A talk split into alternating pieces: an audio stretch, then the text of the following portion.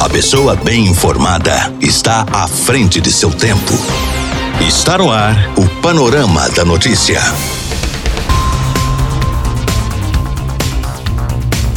Olá para você, boa tarde. Hoje, terça-feira, 25 de maio de 2021, está no ar mais um Panorama da Notícia, atualizando que a informação em Rio Paranaíba e toda a região para você. Eu sou Gilberto Martins e a partir de agora eu te faço companhia aqui na sua Rádio Paranaíba. Fique ligado e muito bem informado. Nesta edição do Panorama da Notícia, você vai saber que. Chega a 11 o número de mortes suspeitas por coronavírus em Rio Paranaíba. Incêndio de grandes proporções consome pastos e lotes vagos no centro de Rio Paranaíba. Homem de 44 anos é preso por conduzir motocicleta embriagado na LMG 514. Motociclista fica ferido após bater frontalmente em caminhonete na LMG 514 em Rio Paranaíba. E ainda, mesmo com placa de sinalização, população descarta entulho às margens de estrada vicinal em Rio Paranaíba. Isso e muito mais, a partir de agora no seu Panorama da Notícia. A sua voz está no ar em 99,5. Rádio Paranaíba. Rádio Paranaíba Rio Paranaíba é notícia.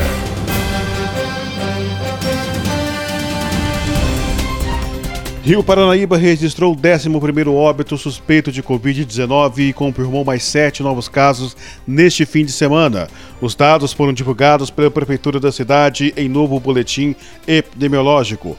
Com isso, o município agora contabiliza 1.115 casos confirmados, sendo que destes, 1.050 são casos recuperados e outros 36 estão isolados.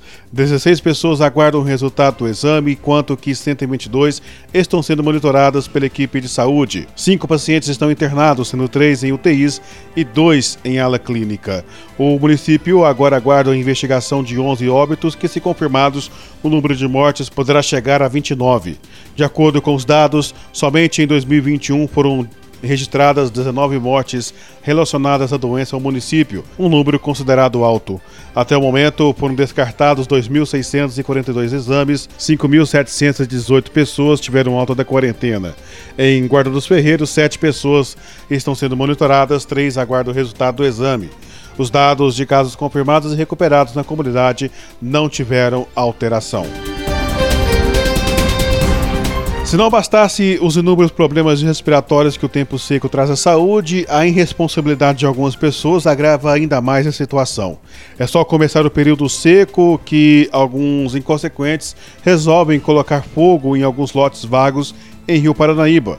Na noite passada, um incêndio de grandes proporções queimou um pasto e vários lotes no centro da cidade.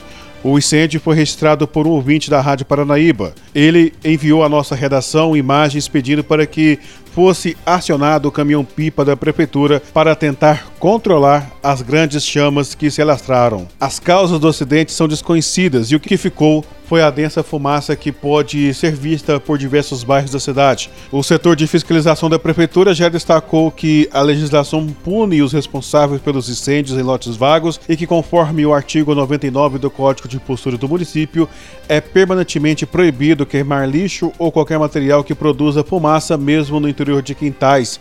A sanção para quem for flagrado cometendo esse crime são multas que variam de 50 a 6.400 reais. O setor de fiscalização da prefeitura ressalta, no entanto, que as pessoas podem denunciar através do Disque Denúncia pelo telefone 99991 4770 ou mesmo para a Polícia Militar através dos 3855 1282 em casos de queimada. Um homem de 44 anos foi preso pela Polícia Militar Rodoviária na LMG 514 em Rio Paranaíba por estar conduzindo uma motocicleta bêbado na tarde desta segunda-feira. De acordo com as informações, o homem foi abordado no quilômetro 3 por volta das 15h32 durante a 19 fase da operação Rota Segura em uma Honda Bros. O condutor, identificado como EA da S, de 44 anos, apresentava olhos vermelhos, hálito etílico e dificuldade no equilíbrio. Ele foi questionado e informou que tomou apenas duas latas de cerveja, motivo pelo qual foi convidado a fazer o teste do etilômetro, porém ele recusou. Ante ao exposto, ele foi preso e conduzido até a delegacia da Polícia Civil. Sua CNH foi recolhida. Ainda na LMG 514 em Rio Paranaíba, um gravíssimo acidente entre uma motocicleta Honda CG 160 Titan e uma Fiat Toro foi registrado pela Polícia Militar Rodoviária por volta das 17h45 desta segunda-feira, já no quilômetro 4 da rodovia.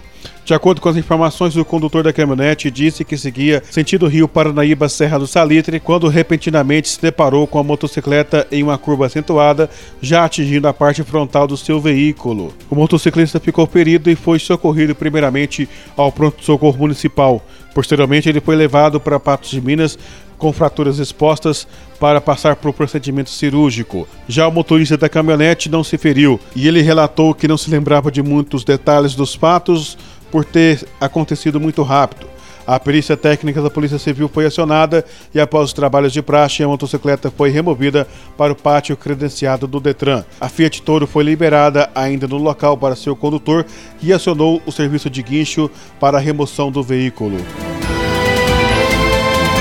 O desrespeito sobre as orientações de descarte regular de entulhos e lixo em Rio Paranaíba se tornou algo comum, tanto que a Secretaria Municipal de Meio Ambiente teve que divulgar na manhã desta terça-feira um comunicado à população sobre a quantidade de lixo que está sendo retirado às margens da estrada vicinal que dá acesso à Carmo do Paranaíba. De acordo com as informações da assessoria de comunicação da prefeitura, os servidores estão há dois dias retirando o entulho e o lixo depositado por pessoas ainda não identificadas. No local há uma placa de sinalização proibindo o descarte. Nas fotos divulgadas é possível visualizar o resto de materiais de construção, lixo doméstico, que inclusive já foi queimado, além de galhos secos de árvores. A prática, além de contaminar o meio ambiente, ainda contribui para a proliferação de animais peçonhentos e possíveis transmissores de doença. A secretaria destaca que a ação vem sendo realizada em vários outros pontos do município que também estão sinalizados e que os servidores estão realizando a limpeza constantemente. O responsável pela pasta, Jimson Ribeiro, pede a conscientização de toda a população para a preservação do meio ambiente. Música, informação, informação. A credibilidade está no ar. Rádio Paranaíba. Rádio Paranaíba.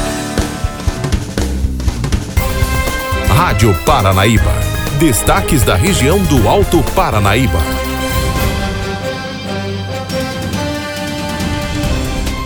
A Polícia Militar Rodoviária registrou mais um acidente envolvendo uma moto e um carro na região. Dessa vez foi na MG 235 em São Gotardo. De acordo com as informações, a motocicleta Yamaha Factor conduzida por SCP atingiu um Gol que estava parado no acostamento. A condutora do Gol informou que o veículo estava parado com o motor desligado, mas com o pisca-alerta ligado, enquanto que o condutor da motocicleta alegou que o automóvel estava sem nenhum dispositivo de iluminação acionado e, em virtude disso, ocorreu o acidente. Em razão dos fatos, o condutor da motocicleta foi socorrido para o pronto-socorro municipal de São Gotardo, constatando escoriações e fratura no fêmur e na tíbia, ficando internado sob os cuidados médicos. A condutora do automóvel não apresentava lesões aparentes. No decorrer da fiscalização, foi constatado que o condutor da motocicleta não possuía CNH e por isso foi preso em flagrante pelo cometimento do crime previsto no artigo 309 do Código de Trânsito Brasileiro por dirigir sem habilitação, gerando perigo de dano. Após assinar o termo de compromisso de comparecimento, o condutor da motocicleta foi liberado. Também foram lavradas multas de trânsito pelas irregularidades no trânsito cometidas. Rádio Paranaíba, a sua voz. A sua voz. 99,5 FM. Minas Gerais é destaque na Rádio Paranaíba.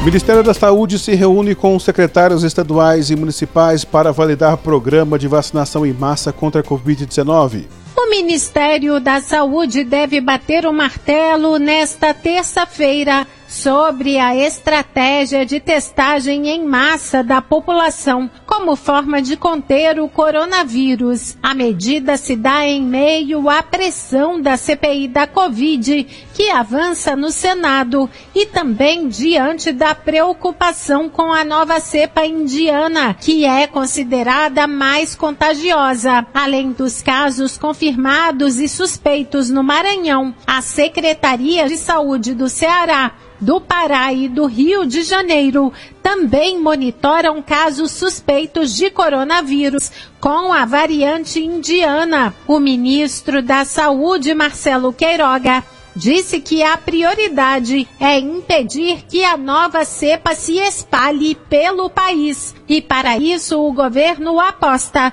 em uma ampla testagem que pode atingir até 25 milhões de pessoas por mês. Vamos pactuar a política de testagem com o CONAS e CONASEMS. Enquanto isso, já estamos providenciando a compra de testes para garantir que essa política seja feita a médio prazo. Né? A testagem em massa será decidida durante reunião hoje entre o Ministério da Saúde e representantes do CONAS, Conselho Nacional de Secretarias Estaduais da Saúde, e do CONASENS, Conselho Nacional de Secretarias Municipais da Saúde, como explica o secretário executivo da pasta, Rodrigo Cruz. Isso se mostra extremamente importante nesse momento onde há essa tendência de queda e, por consequente, a, a reabertura de vários estabelecimentos ah, em estados e municípios e há um aumento da circulação de pessoas. Então, para isso, é importante que a gente tenha uma estratégia de testagem. A gente já tem uma primeira proposta é, e vamos validar isso com Conas e com Conasentes. De Brasília, Gabriela Speziale. Exército vai abrir apuração contra ex-ministro da Saúde, Eduardo Pazuello. O comandante eh, do Exército, Paulo Sérgio Nogueira de Oliveira, abriu um procedimento para apurar se o general da Ativa e ex-ministro da Saúde, Eduardo Pazuello, desrespeitou os regulamentos militares ao participar de um ato político em defesa do governo ao lado do presidente Jair Bolsonaro no Rio de Janeiro. Pazuello chegou a subir ao palanque sem o uso de máscara de proteção e acenou para apoiadores do presidente. O procedimento interno foi aberto após reunião entre o comandante do Exército e o ministro da Defesa, general Walter Braga Neto. Pelo, pelo regulamento disciplinar do Exército, oficiais da ativa são proibidos de participar de manifestações políticas coletivas. Pazuello terá um prazo para se defender no processo, antes de o comandante do Exército tomar uma decisão. O vice-presidente da República, Hamilton Mourão, chegou a sofrer uma punição em 2015, quando estava na ativa, ao convocar militares para um despertar patriótico durante uma palestra. Na época, Mourão foi transferido do Comando Militar do Sul para a Secretaria de Economia e Finanças do Exército, em que não comandava tropas. Ontem, Mourão disse que Pazuello deve responder a um processo administrativo que prevê uma advertência ou até mesmo a prisão mas avaliou que o general deve ser enviado para a reserva, o que, na opinião de Mourão, isentaria Pazuello de eventual punição. INSS começa a pagar a primeira parcela do 13º para aposentados e pensionistas. Em todo o país, são 31 milhões de benefícios do INSS depositados com a primeira parcela do 13º salário, o que equivale a 25 bilhões e 300 milhões de reais. E estes depósitos serão feitos a partir de hoje até o dia 8 de junho. O Luiz Otávio Cancian, ele é o gerente executivo do INSS de Poços de Caldas. Bom dia, Luiz. Tem alguma tabela que a pessoa tem que seguir? E aqui em Minas Gerais, são quantos beneficiários? Bom dia, Mônica. Aqui em Minas Gerais são aproximadamente 3,6 milhões de benefícios que terão direito ao recebimento da primeira parcela do 13º salário, o que vai gerar um total de 2,7 bilhões de reais na nossa economia. O pagamento da primeira parcela ele vai ser feito junto com o pagamento devido de maio. Então não haverá alteração no calendário de recebimento. Né? O segurado ele vai receber é, no dia que ele já está acostumado a se dirigir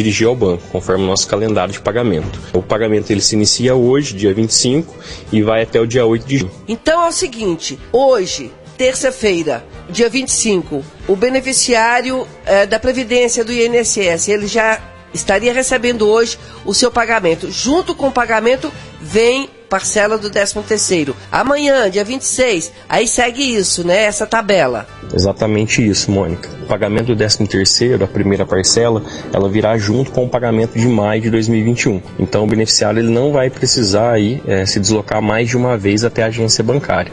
Ele pode ir no dia conforme estabelecido já ele, que ele já está acostumado conforme o nosso calendário. É importante destacar que os benefícios assistenciais eles não têm direito ao abono anual apenas os benefícios previdenciários, né? as pensões, as aposentadorias, o auxílio reclusão, o benefício por incapacidade é, temporária, que é o antigo auxílio doença. Muito obrigada. Eu conversei com Luiz Otávio Cancian, gerente executivo do INSS de Poços de Caldas.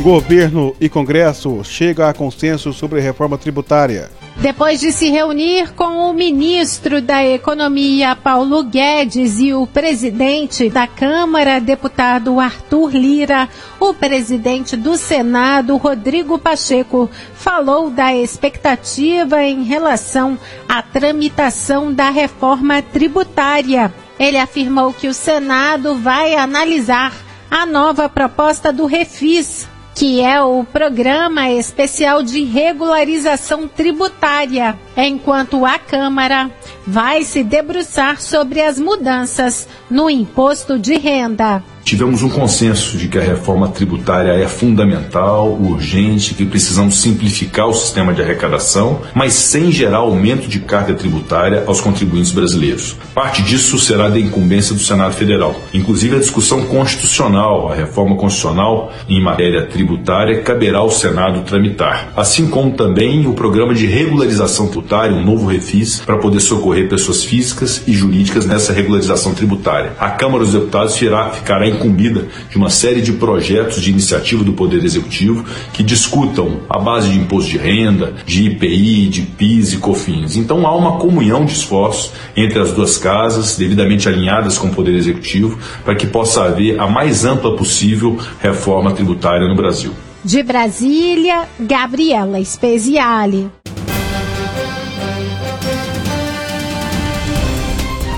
Minas não deve ter reajuste na conta de luz pelo segundo ano consecutivo. Sai hoje a decisão da ANEEL, se atende ou não o pedido do presidente do Senado, Rodrigo Pacheco, para que não haja reajuste na conta de luz aqui em Minas, que seria de 10,52%. Pelo calendário, a revisão da tarifa está marcada para ocorrer na sexta-feira, dia 28. O pedido de Pacheco foi feito a representantes da Agência Nacional de Energia Elétrica em reunião nesta segunda. E se for atendido, Minas não terá reajuste nas contas de luz pelo segundo ano seguido.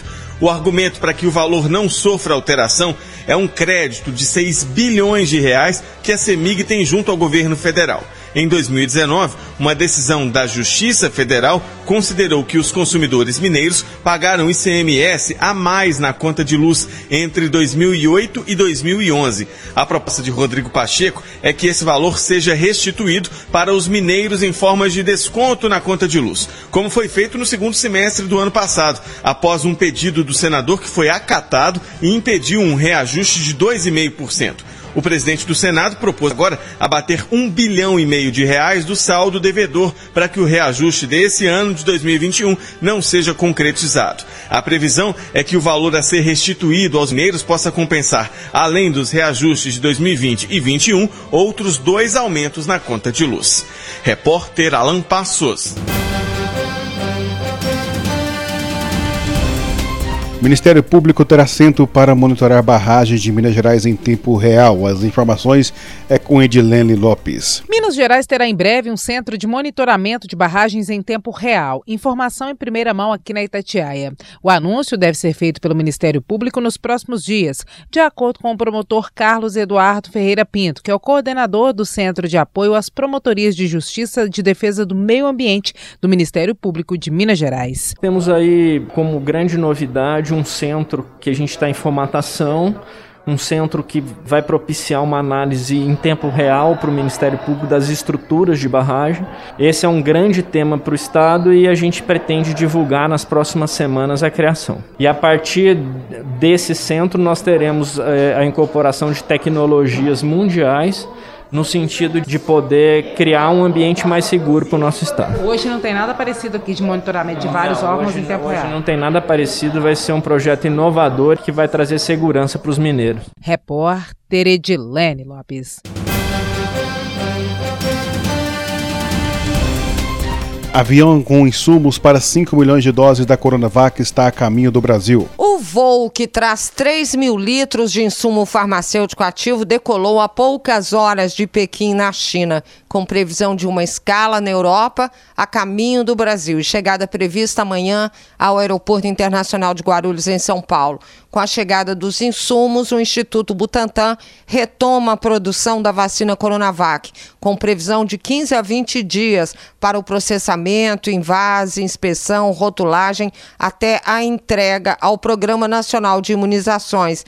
Desde abril, a China não enviava insumos, o que provocou a paralisação da produção da vacina. Também está prevista para amanhã a instalação de barreiras sanitárias em aeroportos, terminais rodoviários e estradas para tentar conter a disseminação da variante indiana. Passageiros com sintomas serão encaminhados a unidades de saúde, principalmente os que embarcaram em locais onde há registro da cepa.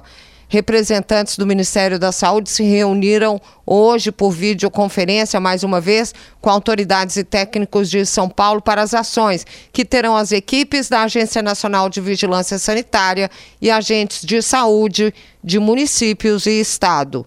De São Paulo, Paula Rangel. Decisão sobre validade de operações policiais no Rio de Janeiro durante a pandemia é adiada no STF. O Supremo Tribunal Federal adiou o julgamento de um recurso sobre operações policiais no Rio de Janeiro durante a pandemia da Covid-19.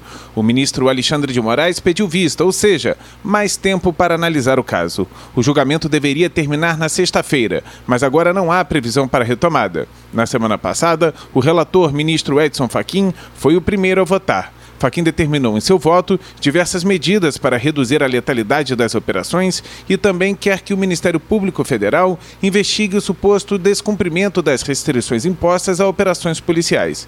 Até agora, ele foi o único a apresentar o voto. O entendimento do ministro é estendido à operação da favela do Jacarezinho no último dia 6, apontada como a mais letal da história do Rio de Janeiro. A ação da Polícia Civil deixou 28 mortos em plena pandemia. Até hoje, a Polícia Militar não entregou à Força Tarefa do Ministério Público do Estado os laudos de necrópsia e o registro fotográfico dos ferimentos dos mortos. Por causa disso, o MP determinou um prazo de 10 dias para que todo o material seja enviado aos promotores. O MP colheu 11 depoimentos de testemunhas, entre elas pessoas que presenciaram a ação e a remoção dos corpos.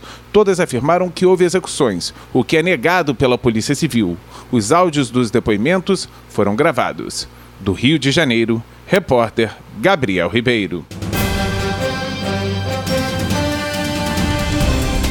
Acompanhe agora o comentário da economista Rita Mundim. Olha, parece que o discurso das autoridades monetárias, dos membros do Federal Reserve lá nos Estados Unidos, estão convencendo né, os investidores. E houve uma calmaria no mercado como um todo e aquela história da inflação global que está aí batendo na porta, ela ficou para ser conversada mais nas vésperas da próxima reunião do Comitê de Política Monetária do Banco Central. E o que a gente tem visto desde sexta-feira, quando os índices dos gerentes de compras, os PMIs, mostraram uma atividade econômica mais forte nos Estados Unidos, na zona do euro, do Reino Unido, é otimismo. E esse otimismo se reflete em valorização das bolsas, apetite pelo risco, e foi o que nós vimos ontem e estamos vendo agora de novo. Agora, por exemplo, na Europa, as bolsas operam todas em alta. A alta foi o sinal que prevaleceu na Ásia e tivemos mais um bom número da economia alemã o índice de sentimento das empresas, e esse índice, para que ele seja apurado, é, são checados os dados de 9 mil empresas que abrangem os setores manufatureiros, setor de serviços, comércio e construção. Pois bem, esse índice, ele subiu para 99,2 pontos em maio. Em abril ele tinha ficado em 96,6. É o maior índice dos últimos dois anos. E a expectativa é que ele ficasse em 98. A Alemanha é o carro-chefe da zona do euro, é a maior economia da zona do euro. E esse índice trouxe mais otimismo para os mercados de risco. Se a gente der uma olhada agora, ó, vamos ver aqui, ó Lá na, na, na Inglaterra, a alta é pequenininha, 0,01%. Mas na Alemanha, a alta é de 0,81%. Lá na Ásia, as principais bolsas operaram com uma alta muito próxima de 1%. E ontem, nos Estados Unidos, destaque para a valorização das empresas de tecnologia. E hoje nós devemos ter uma abertura em alta. Os índices futuros que já são negociados agora no pré-mercado apontam uma alta em torno de 0,5% para os principais índices, Dow Jones, S&P e Nasdaq. E o dólar, que mostra também é, essa, essa força do apetite pelo risco, está caindo 0,24% em relação às principais moedas. Quando o mundo fica com medo de inflação, e acha que os juros vão subir nos Estados Unidos, em geral o mundo compra dólar. Quando o mundo relaxa e fica mais propenso a correr risco, tanto em países emergentes quanto em bolsas de valores, o dólar cai em relação às principais moedas, é o que está acontecendo hoje, e, consequentemente, as taxas de juros futuras, tanto nos Estados Unidos quanto na Europa, aqui no Brasil, devem abrir bem menos pressionadas. Por enquanto, essa, esse é o cenário. Esta é a Rádio Paranaíba FM 99,5. Rio Paranaíba. Telefone WhatsApp 34 3855 9195. Paranaíba FM. A sua a voz. Sua voz. Por aqui não tenho mais tempo, nós voltamos amanhã com mais informações de Rio Paranaíba e toda a região no nosso Panorama da Notícia. A você que esteve ligado conosco, nosso muito obrigado. Uma ótima tarde um bom descanso. Até amanhã. Final do Panorama da Notícia. Agora você já sabe o que está acontecendo no Brasil e no mundo.